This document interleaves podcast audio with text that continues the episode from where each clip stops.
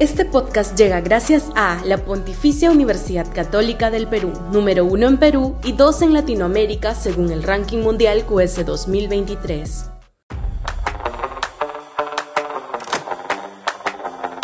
La cultura como espacio público integrador.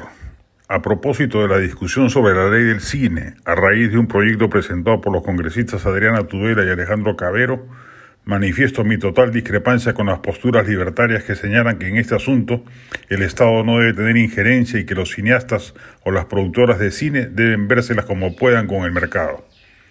Es más, sostengo que el apoyo estatal a la cultura no debe centrarse solo en el cine, debe extenderse al teatro, la literatura, la danza moderna y clásica, las artes plásticas, la actividad museística, etcétera. En un país tan desintegrado como el Perú, como bien ha recordado Gonzalo Banda en su última columna citando a Hugo Neira, es menester crear espacios públicos ecualizadores e integradores.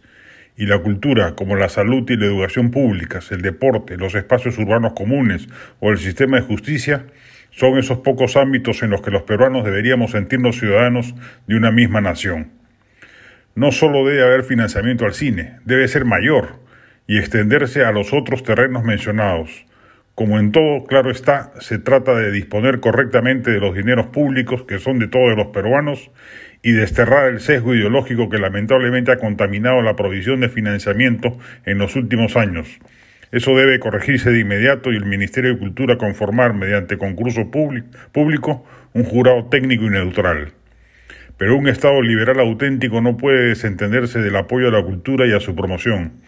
Es propio de fanáticos libertarios, infantiles y dogmáticos proponer que la cultura se rija por criterios de mercado, lo que supondría que vaya a la deriva, empobreciéndose cada vez más y privando a los ciudadanos de una atmósfera integradora y enriquecedora en términos de civilización y ciudadanía.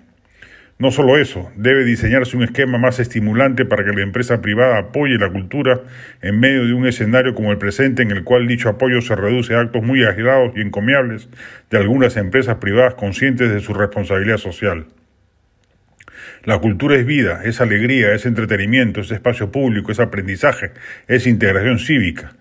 Creo en un Estado reducido que se meta lo menos posible en la economía, pero la vida cultural es un bien que escapa a los análisis costo-beneficio concomitantes y debe merecer por ello un sitial especial dentro de las responsabilidades gubernativas.